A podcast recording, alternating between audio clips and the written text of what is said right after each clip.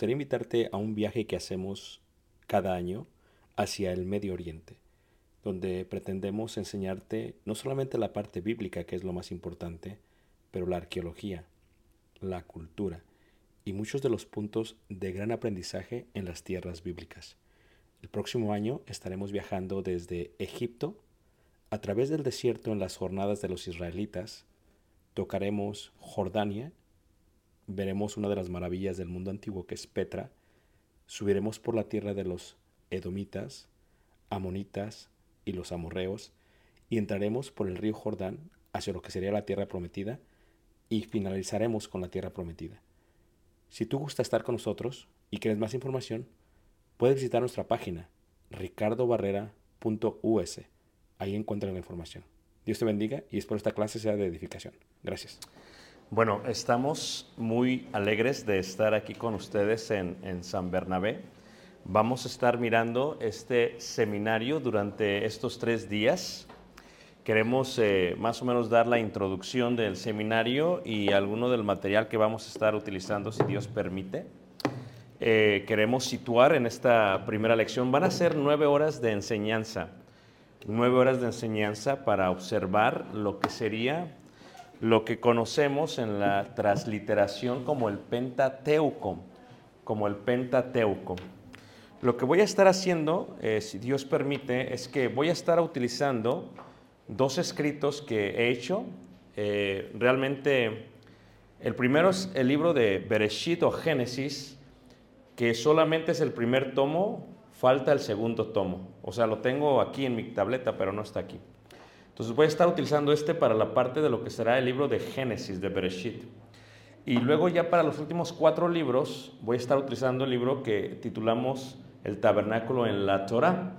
Aquí es donde vamos a estar utilizando los últimos cuatro libros de los cinco libros del Pentateuco. Ahí van a estar todas las notas que tenemos y si Dios permite y nos da lástima. Eh, Pentateuco es una palabra griega eh, compuesta de dos palabras. Saben ustedes que eh, se mandó traducir los cinco libros primeros que tenemos nosotros del lenguaje hebreo a el lenguaje griego. Y mandaron 72 sacerdotes de Jerusalén a Alejandría. Y lo que se hizo fue que se colocó a cada uno de estos sacerdotes en cuartos diferentes, cuartos distintos y les permitieron que todos lo tradujesen y luego lo que hicieron fue que hicieron una comparación de unos con otros. Y el resultado fue lo que se conoce como el Pentateuco, ¿verdad? De los 70, o bien lo que le llaman la Septuaginta, la Septuaginta por 70, aunque realmente eran 72. ¿Ok? Eh, cuando se traduce del griego o del hebreo al griego, se decide llamarle a los primeros cinco libros de la Biblia Pentateuco, porque la palabra es una palabra que se compone de dos. Penta, la cual significa cinco, ¿ok? Y teucos, la cual significa caja, caja. Pentateuco, penta cinco, teucos caja. ¿Por qué? Porque tienes que entender algo acerca de la Biblia.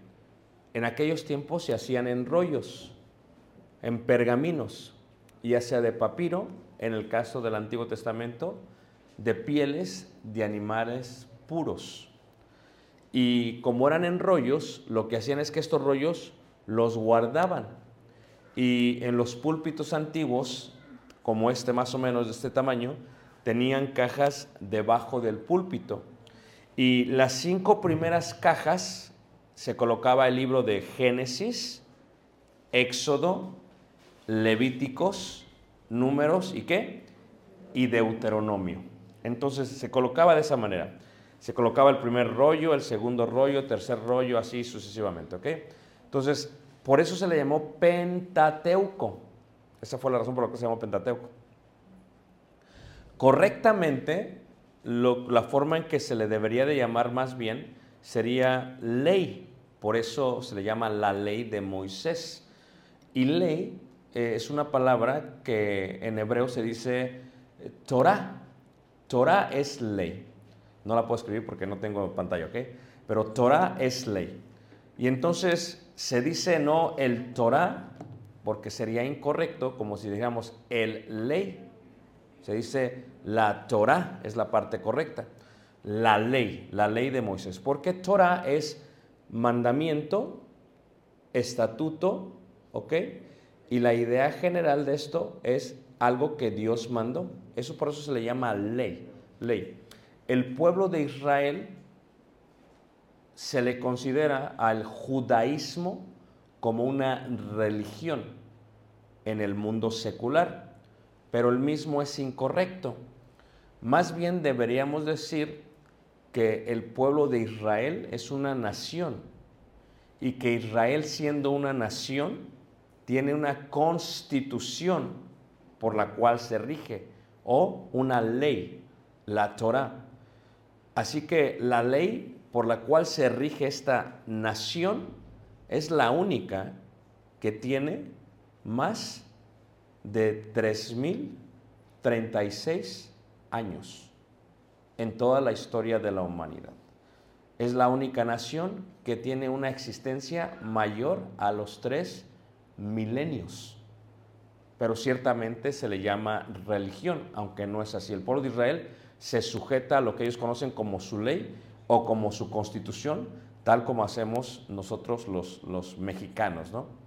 Ahora, la existencia del planeta, según la Biblia, tiene 5.783 años.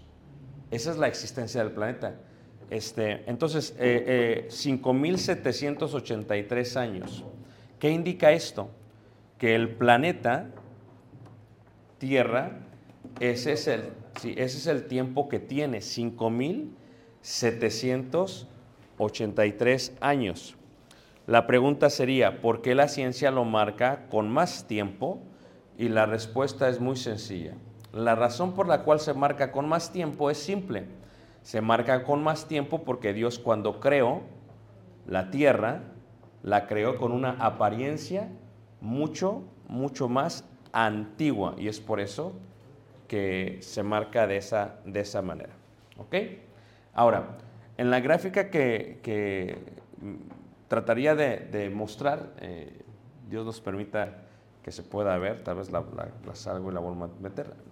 Bueno, eh, la Biblia, los primeros cinco libros, ¿ok? Reiteramos, tienen ese tiempo, pero los mismos, al parecer, los escribe Moisés, Moshe. Y Moisés, ¿se ve? No. Y Moisés eh, los escribe con el contexto de, de, de 40 años. Génesis, Éxodo, Levíticos, Números y aún Deuteronomio lo escribe durante la travesía de Egipto hacia Canaán. Entonces, durante estos 40 años escriben realmente estos cinco, cinco libros. Nosotros mencionamos los libros de una manera incorrecta porque ese fue el título que le dieron los escritores y traductores de la Septuaginta. Cuando ellos escriben, ellos tratan de colocar un nombre que sea fácil de entender en el mundo griego. Nosotros decimos, por lo tanto, Génesis, Éxodo, Levíticos, Números y Deuteronomio. ¿Ok? Ahora, la forma correcta sería Bereshit, Shemot, Baikra, Bamidbar y Devarim. ¿Ok? Esa es la forma correcta. Va a ser difícil que se lo memoricen, pero esa es la asignación para la tarea de mañana. Reitero, escríbanlo, ¿ok?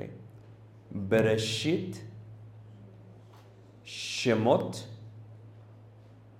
Baikra, Bamidbar, Devarim. ¿Ok? Cinco libros, porque el número cinco es un símbolo, es el símbolo de gracia. Cinco libros. Así como hay cinco puntos en la sección sacrificial, así como hay cinco codos en la medida del altar del sacrificio, así como hay cinco puntos de adoración en la iglesia de Cristo. Y los cinco encierran a Dios, a Jesús. ¿Ok? Génesis, por lo tanto, cuando se escribe, siendo uno de los libros más importantes, Génesis cuando se escribe va a mostrar el inicio de la creación. Escucha, no es importante para Dios escribir la Biblia en forma cronológica, sino en forma temática. Lo voy a repetir. Dios no tiene un interés de escribir la Biblia en forma cronológica, sino en forma temática. Toda la historia de la Biblia va a estar enfocada en el linaje que vendría a nacer el Mesías. El Mesías, ¿ok?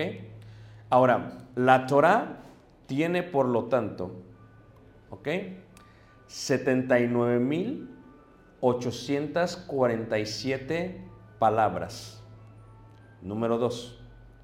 Tiene por lo tanto 847 millones, por eso es importante la, la, este, la pantalla, ¿verdad? 304 mil 805 letras hebreas.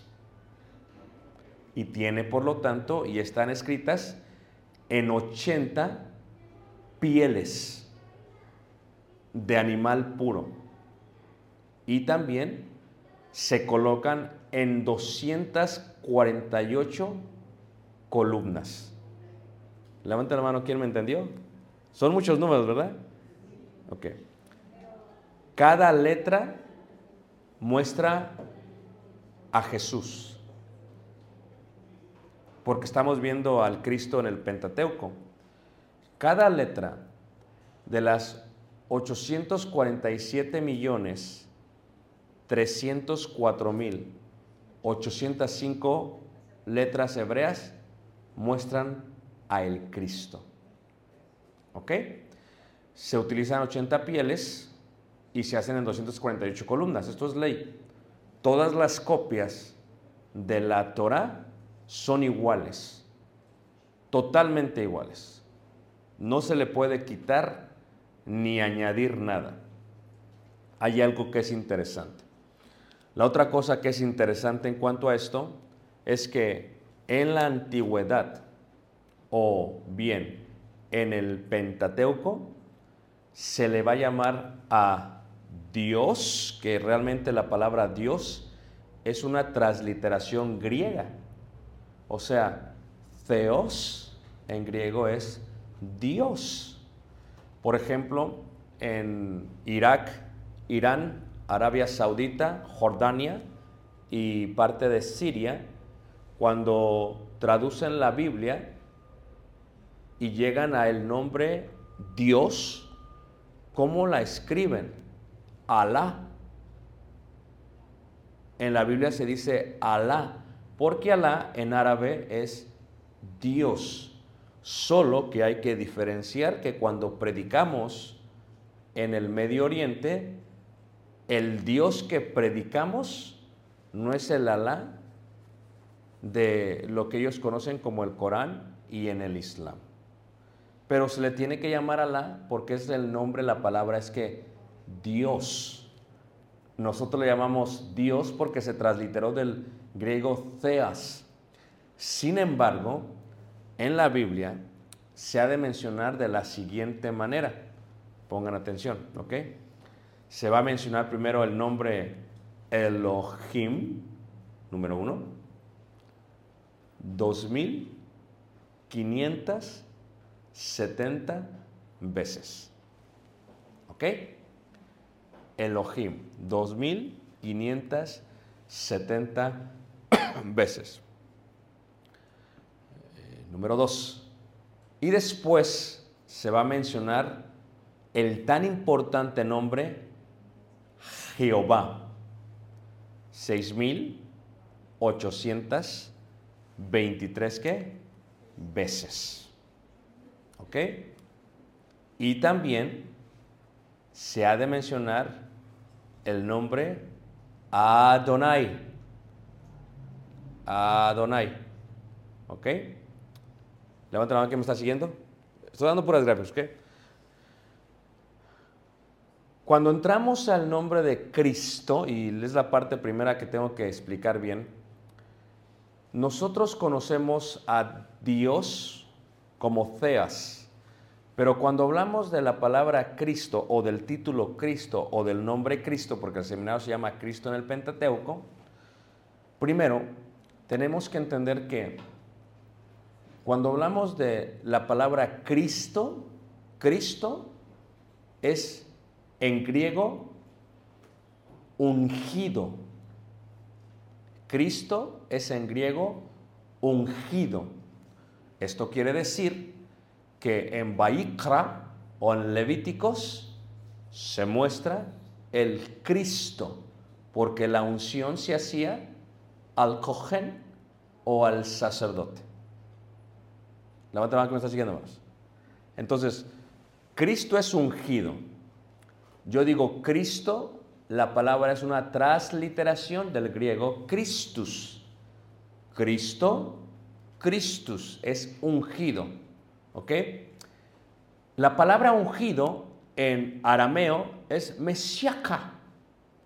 Mesiaca. Y cuando se translitera es Mesías. Cuando yo digo pues Cristo, transliterado del griego Christus, lo estoy diciendo en español. Cuando yo digo Mesías, es de la palabra mesiaca en arameo. Las dos son lo mismo, solamente que en distintos ¿qué? idiomas. Es, por ejemplo, como cuando yo digo el nombre Gólgota. Gólgota, arameo para calavera. Ah, creo que ahí ya se mostró así, ¿no? ¿Ok? Golgota para el nombre calavera, cranion, calavera en griego. ¿Ah? Golgota, cráneo en griego. Y luego viene el nombre que decimos nosotros en latín, Calvario. Calvario es calavera, también en griego. o en latín, perdón. Entonces, es la misma palabra, se utiliza en distintos idiomas. Cuando decimos Cristo, estamos hablando de el Mesías, el Mesías. Mesías español, Mesiaca arameo, Cristo ah, español, Christus griego. Levanta la mano que me está siguiendo. Ok. Entonces, cuando vamos a ver al Mesías o a Cristo, lo veremos en Baikra. En Baikra lo vamos a ver porque eh, la unción sobre el sacerdote es la unción sobre Cristo. Luego, vamos a ver esto que es muy interesante, que tiene que ver con el nombre de Dios. Lo vimos creo que en el último seminario, ¿ok? Primero, en Bereshit o en Génesis 1.1, eh, el libro que escribí son de los primeros tres años de estudios del lenguaje hebreo antiguo en la Universidad de Jerusalén. ¿ok? Son mis notas realmente, son mis notas totalmente. Es el libro de Bereshit. Entonces, eh, son las notas de los primeros tres años. Entonces, como examen teníamos que leer todo el libro de Génesis en hebreo. Entonces, lo conozco bien palabra por palabra porque fueron todas mis notas. Entonces, cuando vemos el nombre de Dios, dice aquí, por ejemplo, en Génesis 1.1, en la Reina Valera, en el principio creó Dios los cielos y la tierra. Claro, en hebreo es diferente, en hebreo es Bereshit, que no es en el principio, es en principio, y, y él es una gran diferencia. Bereshit bara creó, Bereshit bara Elohim, Dios. Ahí está el nombre de Dios. Pero en el hebreo, Elohim es una, un nombre plural en unicidad. ¿Qué indica esto? Indica, la mejor manera de entenderlo es, cuando yo digo México, estoy hablando de un país, ¿cierto o no, hermanos? Pero tiene muchos estados. ¿Cuántos estados? Muy bien. Eh, Pero es México. Podría decir también República Mexicana y hablo de todo ello. Entonces, cuando yo hablo de México, hablo en unicidad, pero indica pluralidad. Cuando hablamos de Dios, Elohim, si lo tradujésemos correctamente, sería dioses. Pero claro, eso causaría un gran pánico en muchos oyentes. Pero cuando se hace un plural, normalmente se le pone siempre una S al final. Saludo, saludos. ¿Ok? Eso es muy, normal en español. Entonces, cuando se dice Dios, es una traducción correcta, porque es una unicidad en pluralidad. Bereshit bara Elohim. En el principio creó Dios los cielos. Cuando hablamos de Dios, de Elohim, de Dios, lo que tenemos que entender es que esto es muy complejo. El nombre de Dios, Elohim, ¿verdad? Se muestra, por ejemplo, en, Éxodo capítulo 3, versículo, Éxodo capítulo 3. Éxodo, el libro significa o se llama Shemot. Una, dos, tres, Shemot. Y significa, Shemot significa nombres. Y eso es correcto, nombres. Porque siempre en la Biblia se inicia el título con la primera palabra, contexto de la primera palabra en el hebreo. Génesis 3, por lo tanto, Génesis 3, en el verso 13 hay una conversación entre Moisés y Dios. ¿Quién escribió la Torah? Moisés. ¿Cuándo la escribió?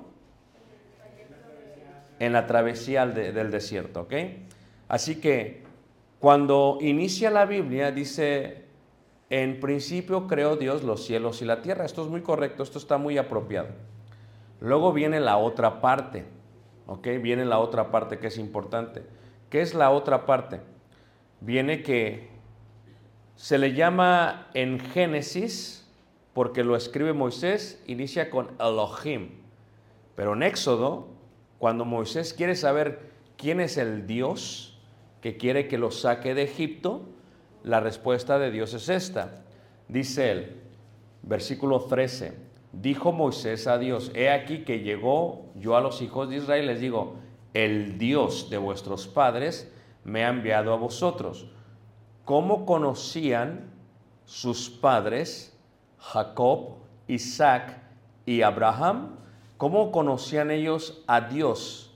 ¿Bajo qué nombre lo conocían? Bajo el nombre Elohim. Pero, ¿cómo conocieron la descendencia de los patriarcas a Elohim? Cuando le dicen, bueno, cuando yo vaya, el Dios de vuestros padres me ha enviado a vosotros, si ellos me preguntaran, ¿cuál es su nombre? Y, y él dice, ¿qué le responderé? Y le respondió Dios a Moisés, yo soy el que yo soy. Y lo que hace Dios es que Dios coloca el nombre y se lo da a este, a este Moisés. Y el nombre realmente, ¿qué es lo que es? En el hebreo serían solamente cuatro letras hebreas, lo que se le llama el tetragrama en hebreo. Y las cuatro letras hebreas son lo que consideraríamos nosotros como la Y, la H, la W y la H. Entonces, es el nombre de Dios, ¿cómo se dice? Yehua o Yahvé. ¿Ok? Las primeras dos letras, que son la Y y la H, o la Yod y la Hei en hebreo, cuando tú respiras, mira, mira.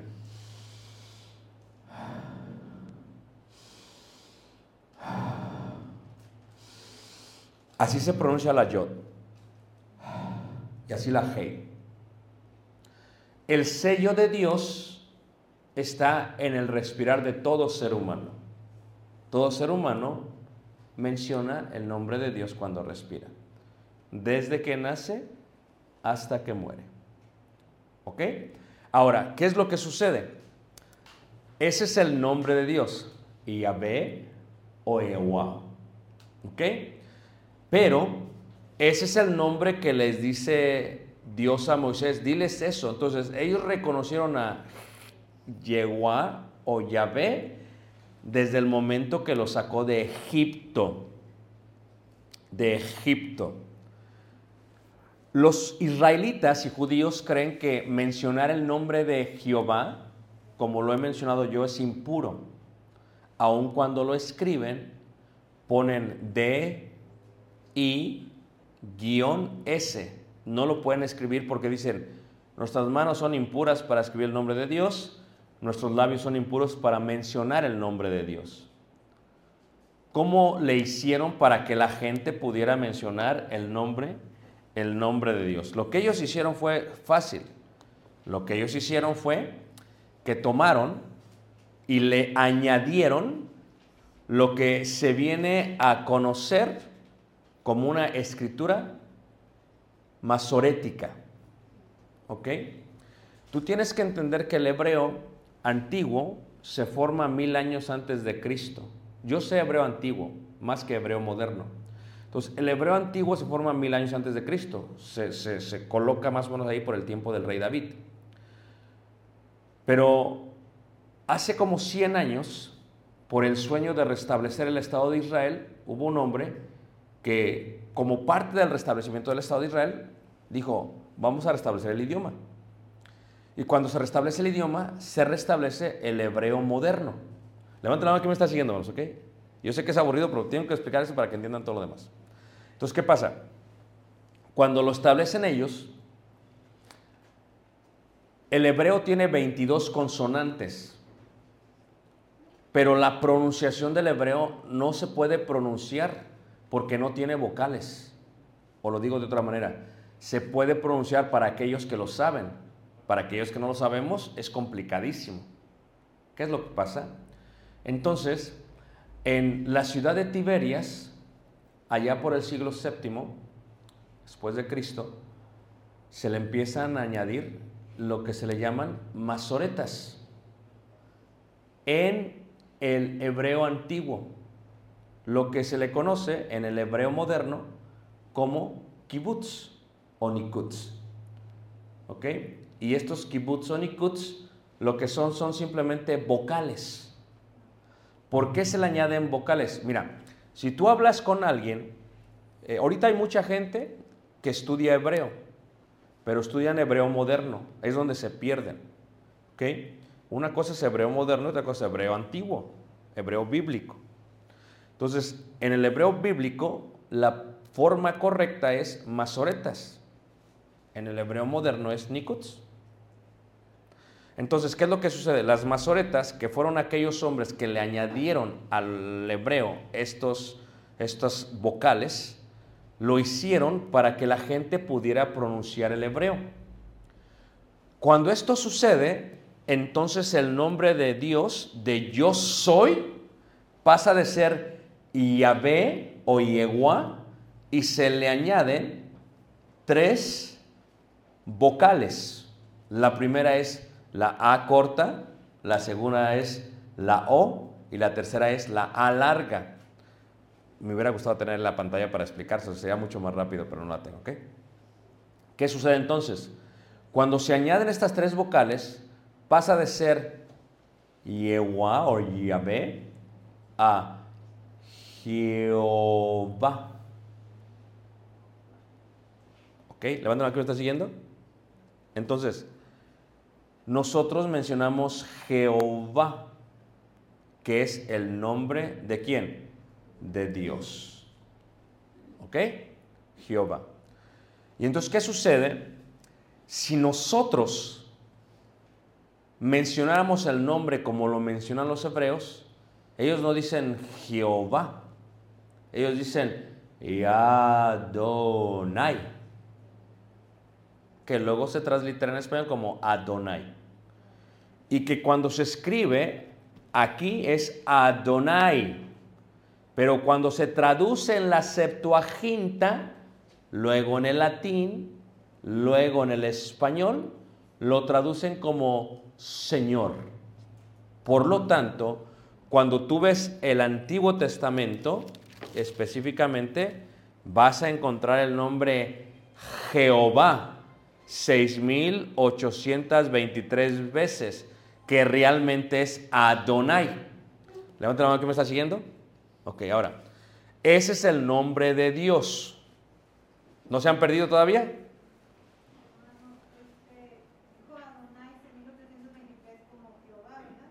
Exactamente. O como Señor. Porque nosotros lo que estamos haciendo es que estamos viendo la Biblia en español. Pero para que yo les presente al Cristo en el Pentateuco, tengo que explicarles todo esto. Ahorita parece ser que no hace sentido, pero ténganme paciencia, ¿ok? Va a entrar, ¿ok? Porque es introducción. ¿Qué quiere decir esto? Que si Elohim o Dios es Jehová, porque ese es su nombre, Adonai, que cuando yo leo el nombre, en el principio creó Dios, Elohim, ese Elohim es el mismo Jehová. Levanta la mano que me está siguiendo. Es el mismo. Le puedes llamar Dios o le puedes llamar Jehová. Le puedes llamar Elohim o le puedes llamar Yahvé. Pero ¿cuándo fue cuando por primera vez se le llamó Yahvé? Es una pregunta para darles una moneda de Israel. Vamos a empezar con eso, ¿ok? Eh, se mencionó en la cita que mencionó de Éxodo 3.13. Sí, sí, es la primera vez que lo escuchan. ¿Quién fue el que lo escuchó? Moisés. Moisés. ¿Quién escribe la Torá? Moisés. Por eso, cuando Moisés escribe Bereshit o Génesis, le va a mencionar Jehová en Génesis 2.7. La pregunta sería, ¿por qué lo va a mencionar si todavía no se le llama Jehová? Porque lo está escribiendo el mismo nombre, hombre que lo escuchó. Y que cuando él lo está escribiendo, lo está escribiendo después que escuchó Jehová. Si él hubiera escrito Génesis en, en- en, este, en Egipto, no, no le hubiera puesto Jehová, le hubiera puesto Elohim. Pero bueno, lo está escribiendo después de que vio la zarza que ardiente y lo tiene que identificar como Jehová, como Yadonai. Y cuando lo identifica, Génesis capítulo 2, versículo 7 dice, entonces Jehová Dios formó al hombre del polvo de la tierra y sopló.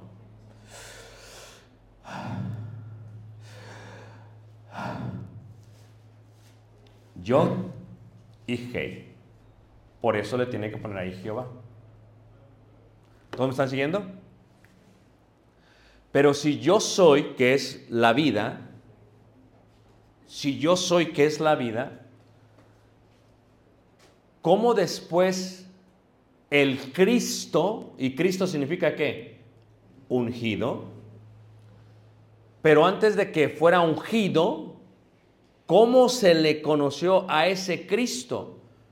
Se le conoció como Emanuel, que es un nombre hebreo. Eman. Entre nosotros, el Dios.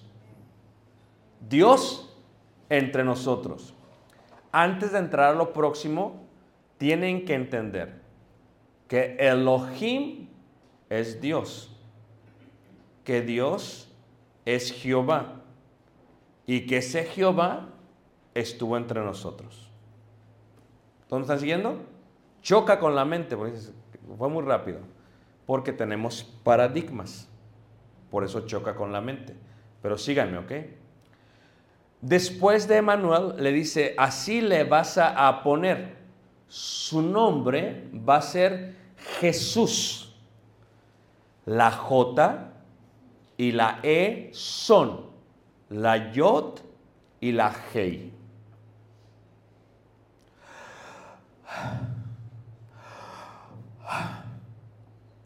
Por lo tanto, Jesús dice ego en griego, eimi, yo soy la vida. Creo que Entonces, ¿qué es lo que pasa?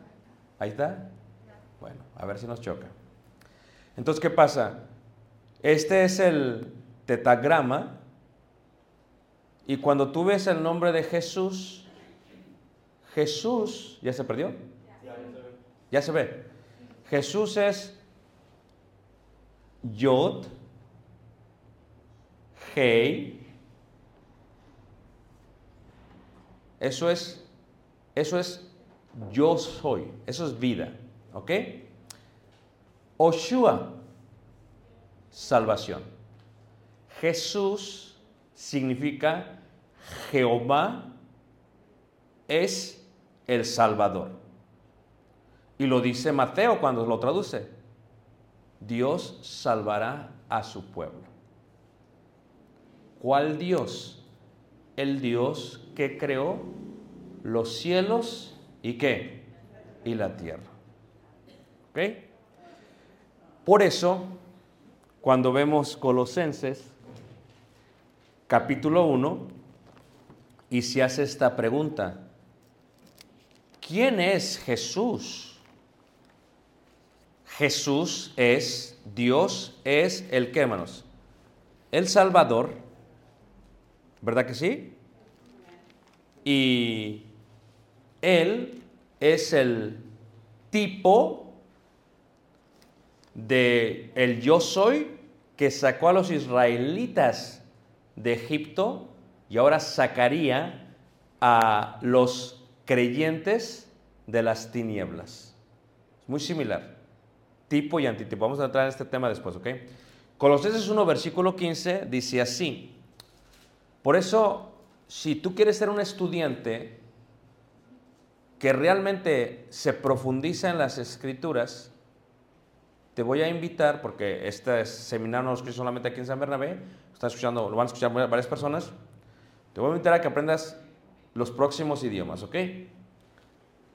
Hebreo, no el moderno, ¿eh? te pierdes en el moderno, antiguo griego, no el moderno, sino el koiné, arameo y el latín. ¿Todos me entendieron? ¿Nada quién sigue? Esto te va a ayudar mucho a profundizar.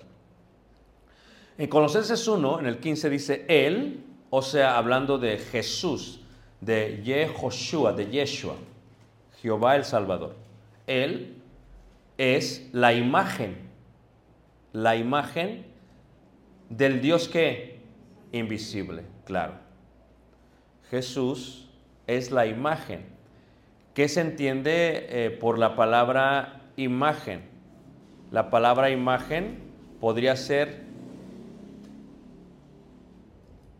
la esencia perfecta que se puede palpar.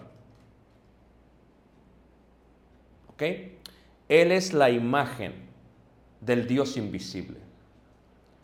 Él es E- Elohim. Él es Yehová. Él es Yadonai. Porque Él es la imagen del Dios que invisible. Si Él es otro Dios que el Elohim, que Dios, somos politeístas. Y no, somos monoteístas. Creemos en un solo qué? En un solo Dios. Entonces, Él es la imagen del Dios invisible, el primogénito de toda creación, porque en Él, o sea, en Jesús, fueron creadas todas las cosas que hay en los cielos y las que hay en la tierra. Cuando Génesis comienza diciendo, Bereshit bara Elohim hat shemayim hat haaretz", lo que está diciendo es esto, en el principio creó Dios los cielos y la tierra. Eso es lo que se puede ver, lo visible. Pero antes de lo visible ya existía lo invisible, lo eterno. Por lo tanto, Jesús, Yeshua, Elohim, el Dios, el que tiene la imagen del Dios invisible, creó lo que podemos ver, Génesis 1.1, y lo que es eterno y no se podía ver. Y entonces Jesús, el Mesías o el Cristo, se encuentra en el inicio de la creación. Y antes de lo que? De lo creado. ¿Todos me están siguiendo? Si lo creado tiene 5.783 años, que esta es una gráfica de la cronología de la historia de la Biblia, decimos que en el año número uno, porque nunca puedes decir que el inicio de toda la creación inicia con el año cero. Porque el cero se lo sacaron los aztecas y se lo sacaron los egipcios. ¿ah? Eh, eh, antes se creía en uno.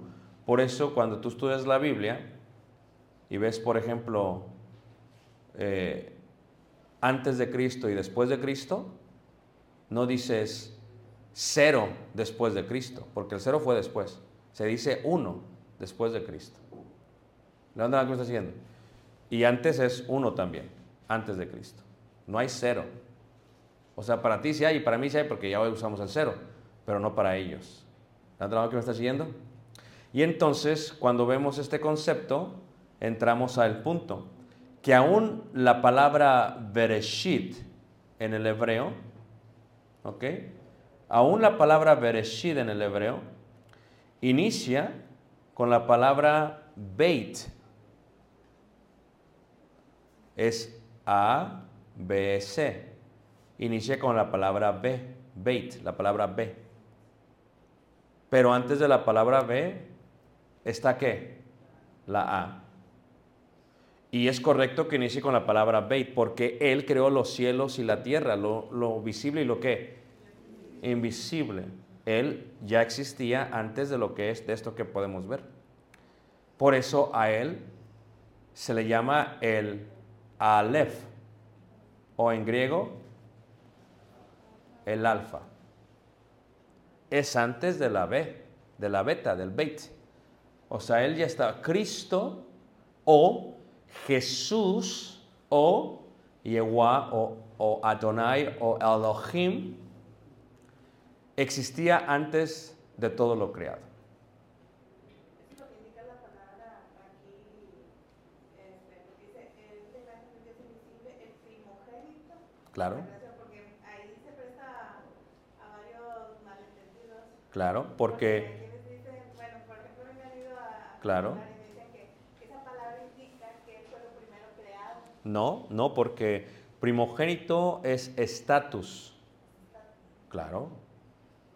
Mira, ¿quién fue el primogénito de Isaac? Este, no. ¿Quién fue el primogénito de Isaac? ¿Sería Ismael? No, No. ¿Quién fue el Estás pensando cronológicamente. ¿Quién fue el primogénito de Isaac? Jacob. Ah, porque lo jaló de... No, no porque lo jaló, por estatus. por estar- Ah, bueno, sí, porque ya él recibió la... ¿La qué? Eso es estatus. Él es el primogénito de la creación. Él tiene el poder de toda la creación. Es el estatus, no el primero. Pero pensamos como mexicanos. Él es el alfa y la omega. ¿El primero qué? Y el último. Y cuando tienes una religión, como los testigos de Jehová, que no tienen más de 150 años en existencia, eh, los cuales tienen un fallido de sus profecías, claro, ellos lo leen en forma literal, lo leen en inglés, empecemos por la super mala traducción de la King James, y entonces tienes a gente que dice, aquí dice el primero, y piensan como anglosajones, como tú estás pensando ahorita. El primero es primero, no, no es que estás pensando como occidental, como oriental no es así. El primogénito no siempre es cronológico, es estatus, es estado de poder y autoridad. ¿Todos me están siguiendo? Entonces, en este contexto lo que miramos es a este, a este, a este Jesús en Génesis. Lo vemos de esta manera.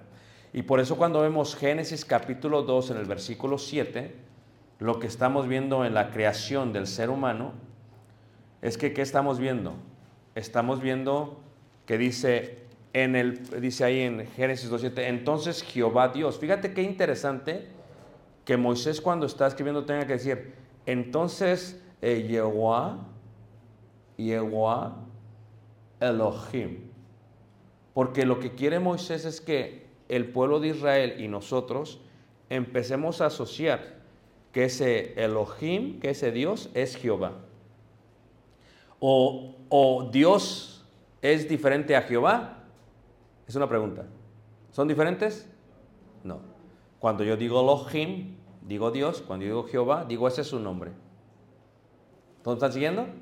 Entonces, cuando lo crees, por eso. Por eso en el, en el Antiguo Testamento, en la Torah, cuando menciona el nombre Jehová, siempre Jehová va a estar relacionado con la creación, con la formación, con el pacto, con la sangre, con la muerte y la vida.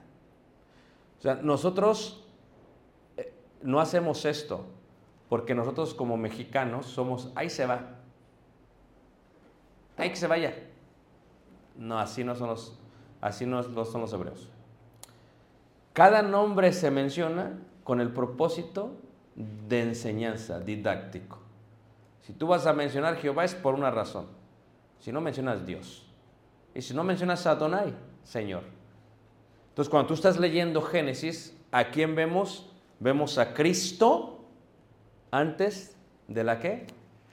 Creación. Ahora, en Génesis 1.26, reitero, cuando digo Cristo, estoy diciendo quién? Jesús. Ya hablé de esto. Y cuando digo Jesús, estoy hablando de quién? Jehová, Dios el Salvador. Yo sé que te choca porque eh, tú dices, Jehová es el Padre. Tú tienes que entender que si hablamos de una forma muy bíblica, la idea general de Padre viene mucho después en la Biblia. No viene en el libro de Génesis, viene mucho después en la Biblia. El concepto de Padre. Es, yo soy Dios, Elohim, Elohim, Elohim. Ya después viene la idea de Padre, que es una muy buena transición para cuando viene Jesús, el Hijo del Padre. ¿Ok? Ahora, Génesis 1.26 dice así. Así que si Dios creó los cielos y la tierra y crea todo lo que hay, Jesús, Él es la imagen del Dios invisible y Él creó todo lo que se ve. La pregunta es, ¿está el Cristo en la creación? ¿Sí o no, hermanos? Él lo creó. Él lo creó. Ahora, cuando venimos a Génesis 1.26, que es la corona de la creación, vamos a mirar la creación del ser humano. Pero lo que se crea del ser humano primero es la parte espiritual. Yo hablaba de esto en Matamoros estos días, ¿ok? Eh, hay dos mundos, el invisible y el visible, el celestial y el terrenal. ¿Me entienden? Cuando Dios crea la humanidad, lo primero que crea es lo espiritual. ¿Ok? Y lo espiritual es lo que se está mencionando aquí. Entonces dijo Dios, Elohim. Cada que yo digo Dios, me estoy refiriendo al Cristo. Ya lo expliqué. Entonces dijo Elohim, hagamos al hombre. ¿Por qué tiene que decir hagamos en plural? Es correcto. Elohim es plural y es unicidad. Debe de ser de esa manera. Es como si dijera, nosotros voy a hacer esto. Choca. En español. Se oye fuera de control. Pero si yo digo entonces ahora, nosotros vamos. Ah, se oye ordenado. En el hebreo es lo mismo. No lo puedes partir. Por eso tiene que decir hagamos. Cuando lees en el hebreo, dice Elohim, sí, plural, unicidad, hagamos, plural, no hay problema. Dice, hagamos al hombre a nuestra imagen conforme a nuestra semejanza. Voy a preguntar, lo que hace Dios primero del ser humano es la parte espiritual. ¿Ok? Después lo que hace Dios es forma la parte física de lo que ya estaba creado, de la tierra, del polvo de la tierra toma y toma. Entonces cuando hace esto físico, esto lo coloca en esto. Y cuando esto se ha de unir, espíritu de hombre, cuerpo físico, cuando se une, se le llama alma. El alma es la ventana entre el mundo espiritual y el mundo físico. Por lo tanto, el alma que pecare es a qué? ¿Por qué? Porque aunque la acción se hace en el cuerpo físico, la intención comienza en el espiritual. Porque de dónde salen los homicidios, las fornicaciones de acá, pero ¿dónde se hacen acá? Por eso cuando viene Jesús, lo que quiere Jesús eliminar es esta parte. Porque si tú ves y codicias, ya has adulterado. Pero el Antiguo Testamento se va a enfocar solamente en el mundo físico. Y el Nuevo Testamento se va a enfocar en el mundo qué?